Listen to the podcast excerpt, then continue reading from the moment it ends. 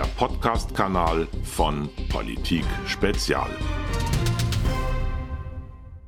Herzlich willkommen, liebe Zuschauer. Ich begrüße heute ganz herzlich Enno Sam. Herzlich willkommen. Hallo, Herr Gärtner. Moin, moin. Herr Sam, Sie haben mit meinem Boss kürzlich ein Interview geführt mit Max Otte und der hat mir dann geschrieben, das ist ein liberal-libertärer Bürger, der verlegt Kinderbücher, ihr solltet mal miteinander reden. Und dann habe ich mir das angeschaut und bin da auch neugierig geworden. Sie sind ja vom Werdegang her äh, Bankkaufmann. Sie haben äh, Wirtschafts- und Musikwissenschaften studiert und 20 Jahre mhm. auf dem Buckel im Musikmanagement. Und jetzt machen Sie eine Kinderbuchserie Machen heißt genauer gesagt also ins Deutsche übersetzen. Das ist ein amerikanischer Autor aus Utah, der die schreibt. Da kommen wir sicher gleich noch drauf.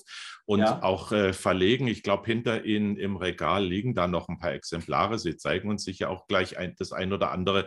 Vielleicht sagen Sie mal eingangs mit ein, zwei Sätzen, worum es da geht. Was sind das für Kinderbücher? Ja, ich meine, wenn Sie nach der Biografie schon fragen, wie kommt man dazu? Ähm, mein, mein, Berufswunsch war in der Tat das Musikmanagement und ich habe in, in Bremen im Konzerthaus Die Glocke und bei der Deutschen Kammerphilharmonie Bremen Marketing, Konzertplanung, Eventmanagement und solche Dinge alle gemacht. Ähm, tue das jetzt auch schon seit etlichen Jahren frei, beruflich. Ähm, und ähm, ich habe in der Tat Wirtschaftswissenschaften und Musikwissenschaft studiert. Also heutzutage oder schon seit vielen Jahren gibt es jede Menge spezialisierte Studiengänge im Musikmanagement. Ähm, die gab es, als ich angefangen habe, noch nicht. Dann habe ich mir diese Kombination sozusagen selbst gebaut ähm, und bin von daher erstmal Diplomökonom geworden. Und äh, den Magister Musikmanagement, den habe ich nicht mehr ganz zum Abschluss gebracht, weil ich da schon in Lohn und Brot war sozusagen. Ähm, und ähm, ich bin von, von Hause aus, von meiner Familie, von meinen Eltern, von meinem Vater durchaus mit äh, ökonomischen Dingen, mit, mit, äh, mit Aktien, mit Börse und all solchen Sachen so ein bisschen ähm, interessiert gewesen ähm, und habe äh, aber im Studium, wie ich jetzt rückblickend dann erst festgestellt habe, die liberalen Dinge überhaupt nie gehört. Also Hayek und Mises haben an der Universität Oldenburg zumindest in den 90er Jahren selbst im Fach Geschichte der VWL nicht stattgefunden. Ähm, das hat mich damals aber auch noch nicht weiter gestört. Ich wollte ja ganz was anderes machen und dieser ursprüngliche Berufswunsch, der hat dann durchaus auch geklappt. Ähm, und über Zufälle bin ich dann äh, irgendwann in den alternativen Medien gelandet. Äh, das ging erstmal los, dass mir jemand erzählte, diese Geschichte von dem Josefsfällig. Die kennen Sie sicher, die kennen sicher die meisten Zuschauer. Ähm, das hat mich im ersten Moment äh, beeindruckt, geschockt, irritiert. Ähm, heute weiß ich, wissen sicherlich die meisten auch, dass, äh, dass das so natürlich nicht stimmen kann. Aber ähm, als eine Idee, als Einstieg, ähm, dass irgendwas an den normalen Systemen und an den normalen Nachrichten nicht ganz richtig ist, war das für mich genau richtig. Und dann habe ich halt angefangen, weiter zu forschen, weiter zu lesen, ähm, weiter zu recherchieren, bin dann irgendwann auf die österreichische Schule der Nationalökonomie gestoßen. Zunächst mal mit den Büchern von Roland Bader. Die habe ich geradezu verschlungen und ähm, dann habe ich entdeckt, es gibt sogar eine Partei, die Partei der Vernunft, die, die sich äh, darauf bezieht. Ähm, und bei mir war sofort so ein Impuls, am liebsten möchte ich irgendwo mitmachen und äh, am liebsten würde ich meinen Job dafür wechseln. Ähm, das ging natürlich nicht, ähm, weil äh, diese Partei viel zu klein ist. Da gibt es bis heute keine ähm, hauptamtlichen oder irgendwie bezahlten Tätigkeiten. Ähm, so, so ging das also erstmal als Hobby, als Interesse weiter.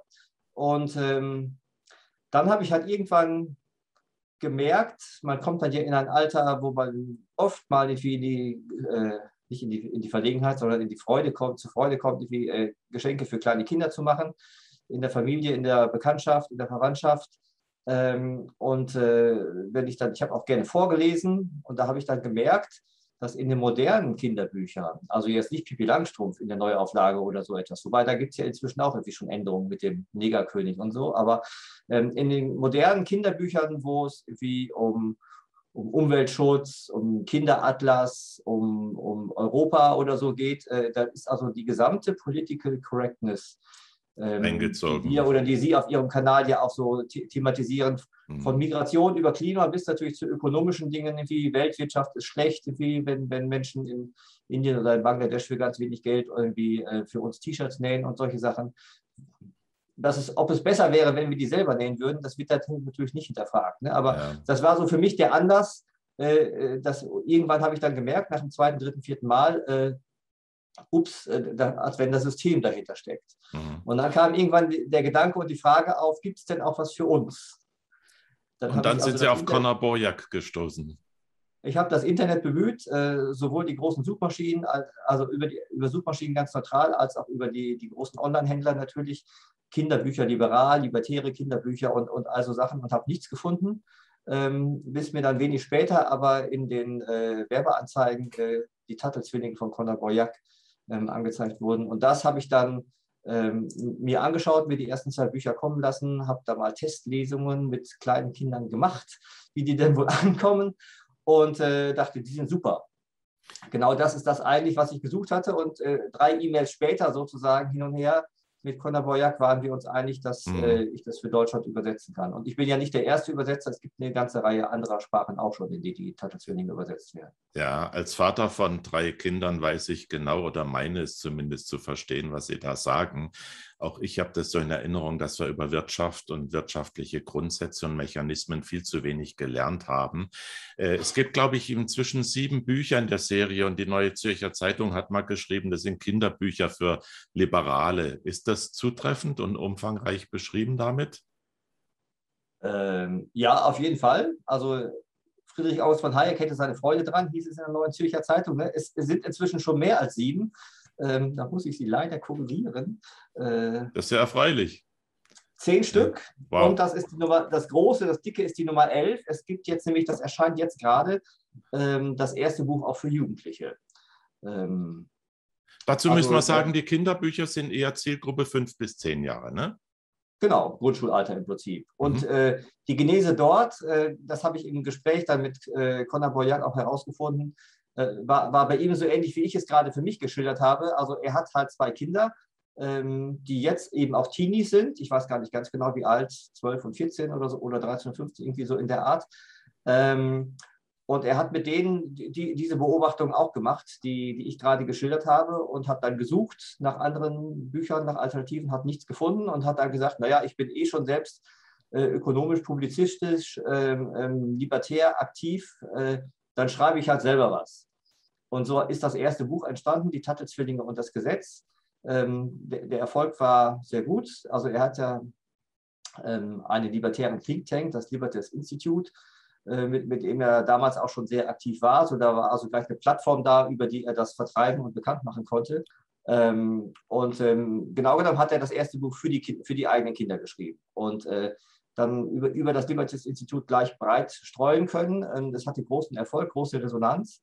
Ähm, und so folgte nach dem ersten ein zweites, ein drittes. Es sind insgesamt zwölf schon. Ich bin mit dem Übersetzen ein bisschen hinterher, das geht nicht ganz. Ja. Aber er hatte ja auch, glaube ich, drei Jahre Vorsprung. Ich habe ja nicht gleich ah, ja. ihn entdeckt, wie er damit anfing. Und jetzt ist es so, ähm, dass seine äh, Kinder natürlich inzwischen auch älter geworden sind, genau genommen aus der Zielgruppe herausgewachsen. Und ähm, da hat er sich gedacht, äh, da muss ich halt was machen für die Größeren jetzt. Ne? Also wir können ja mal, gut, vielleicht blenden Sie hinterher was ein, sagten Sie schon. Ne? Also die, die Kinderbücher ja. Äh, sind groß geschrieben mit vielen bunten Zeichnungen. Ähm, wir als Erwachsene sind da eine Viertelstunde, 20 Minuten durch, durch mhm. ein Büchlein. Wer macht denn die so, Zeichnungen? Bitte? Wer macht denn die Zeichnungen? Die Zeichnungen sind von Elijah Stanfield. Das ist ich weiß nicht genau, wie der Kontakt zwischen den beiden entstanden ist, aber jemand, der auch in der liberalen, libertären Szene zu Hause ist, der war unter anderem beteiligt ähm, als Grafiker oder, oder Filmemacher am Präsidentschaftswahlkampf oder Bewerbung damals von Ron Paul. Also der, der ist mit unseren Ideen, ähm, da ist der sehr zu Hause, von daher mhm. weiß der ganz genau, woraus es ankommt und bringt sich da ein. Und ich kriege gerade auch zu den Zeichnungen in der Tat sehr, sehr viele sehr positive äh, Rückmeldungen. Die sind ja. wirklich oftmals sehr auf den Punkt, also auch inhaltlich, aber man merkt auch, da ist jemand mit Herzblut einfach bei der Sache dabei. Ja. Mhm. Im Grunde sind sie ja, das ist bei der NZZ, glaube ich, ähnlich formuliert worden, den Wirtschaftsklassikern auf den Spuren. Ne? Und es geht auch um nicht nur um wirtschaftliche Mechanismen, sondern auch um Grundwerte, ne? Freiheit, Selbstständigkeit, Eigentum, solche Dinge. Und jetzt kriegen Sie ja klasse Vorlagen aus der Politik, wenn ich da an die Corona-Politik und an den übergriffigen Staat denke. Also mindestens Inflation und staatlicher Einfluss müssten ja auch mal thematisiert werden. Ja? Nicht als Forderung an Sie, sondern ganz allgemein, was wir da so beobachten. Ja, in der Tat. Also äh, so gesehen kann man echt froh sein, dass, dass es diese Bücher schon ein paar Jahre gibt, weil sonst müsste man sie erfinden und dann bräuchte es ja, bis sie, bis sie dann so weit und so bekannt sind, sicherlich noch ein bisschen Zeit. Also die Idee ist in der Tat bei, bei den Kinderbüchern, dass er jeweils einen Klassiker der libertären Literatur nimmt, ähm, von Hayek oder von Ron Paul oder von Henry Hazlitt oder ähnlichen, ähm, und deren Aussagen oder Kernaussagen in eine Kindergeschichte übersetzt. Und dabei geht es bei weitem um mehr als um Ökonomie. Also es kommen natürlich so Dinge wie äh, Vorteile von Marktwirtschaft, die unsichtbare Hand, ähm, ja. warum Sozialismus nicht funktionieren kann, ähm, was, was das Gute am Wettbewerb ist, äh, ne, nämlich dass der Kunde immer profitiert, weil er mehr Angebot, bessere Qualität und günstigere Preise normalerweise davon hat. Ähm, die kommen vor, aber es gibt eben auch ganz, ganz allgemeine Bücher, wo es irgendwie um die goldene Regel zum Beispiel geht. Die goldene Regel, was du nicht willst, was man dir tut, das fügt auch keinem anderen zu. Ähm, zum Beispiel äh, eine Spritze zwangsverabreichen oder so. Ja. Ähm, all, all, solche Dinge, ähm, die, die gibt es auch. Oder ein, ein Buch, das widmet sich dem, dem Schulsystem, der Bildung. Ähm, also es, es, es geht nicht nur um ökonomische Dinge. Und es sind immer lustige Geschichten. Also das ist jetzt, also klar, wird, wird schon sehr deutlich äh, auch eine Botschaft vermittelt. Aber es ist jetzt kein Schulbuch in dem Sinne, sondern die Kinder lesen eigentlich eine spannende Geschichte und äh, lernen sozusagen eher so nebenbei. Kennen Sie dennoch Fälle, wo die Bücher Eingang in den Schulunterricht gefunden haben? Wäre ja auch eine Zielgruppe, ne? Also vom Alter mal her abgesehen. Ja, ich meine, eigentlich wäre es da genau richtig. Ähm, so, so, wie Sie es ja gerade auch schon schilderten, in der Schule, auch soweit ich das weiß, äh, wird ja heute eher, ja, wie soll man sagen, im weitesten Sinne linkes, also zumindest wie kapitalismuskritisches ja. Denken ja meistens unterrichtet.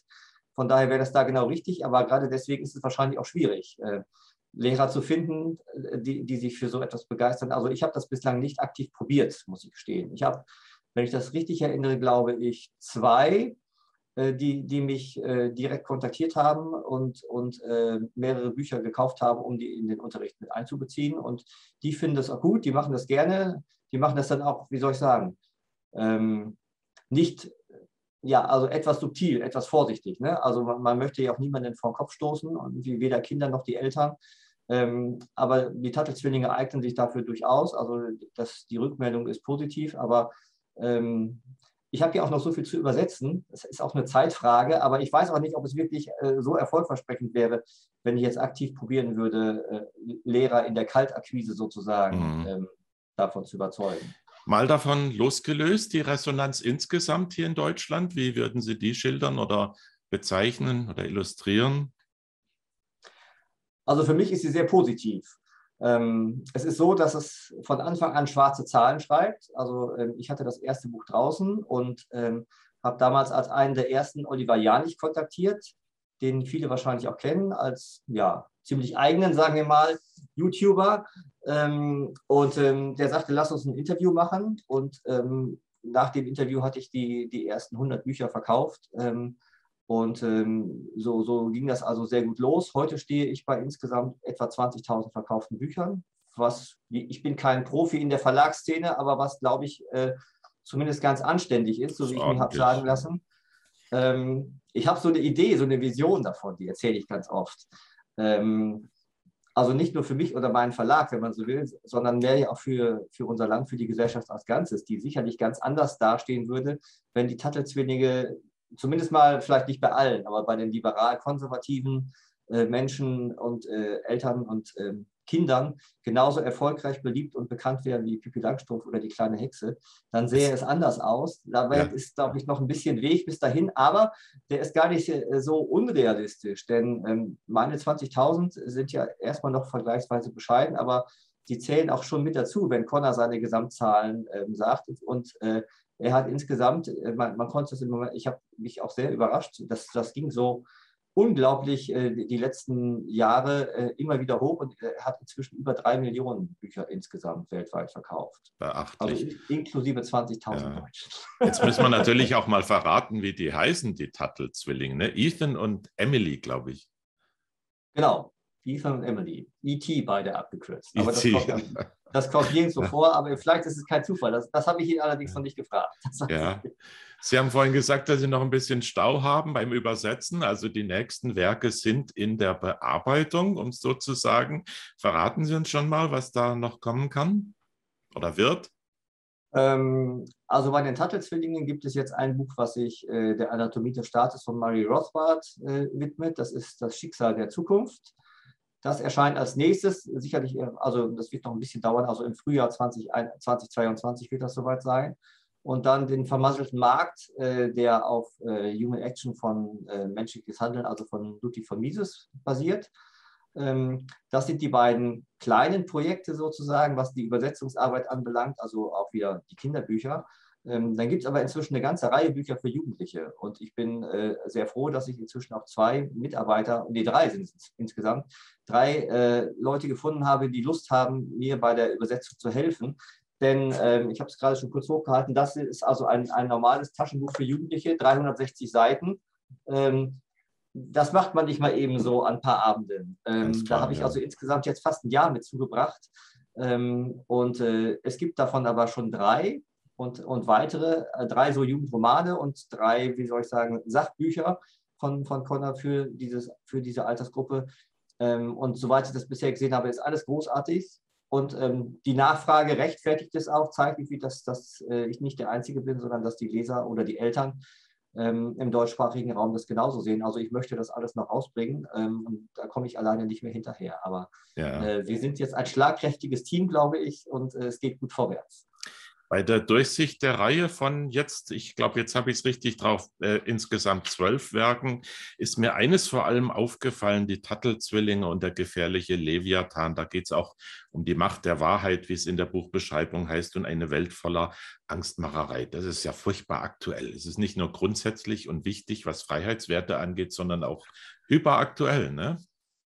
Ja, also ähm, das ist auch das neueste Buch und äh, ich habe sozusagen eigentlich in der, in der Reihenfolge, wie sie erschienen sind, alle übersetzt. Und hier habe ich ein bisschen gesprungen, weil ich, als ich das auf Englisch gelesen habe, dachte ich, das, das ist äh, mehr als aktuell und deswegen sollte das jetzt als, als nächstes so schnell wie möglich rankommen. Und ähm, eigentlich sind die Bücher alle ganz abstrakt von, von, von weit weg von irgendwelchen tagesaktuellen äh, politischen oder gesellschaftlichen Dingen.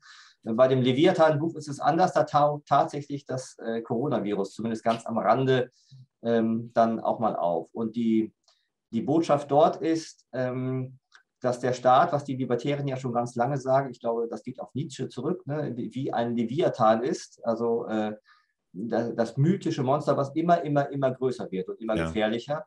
Ähm, und so ähm, ja, er, erleben oder lernen die Tuttle-Zwillinge das. Ähm, in den, also sie machen ein Fantasy-Rollenspiel, wo es um solche Monster geht, wo unter anderem auch ein Leviathan vorkommt und parallel äh, in einer Parallelhandlung in der realen Welt der Tuttle-Zwillinge sozusagen, ähm, ja, erleben sie das, was wir zurzeit erleben. Äh, wirtschaftliche Schwierigkeiten, äh, Rezession, politische Wahlen.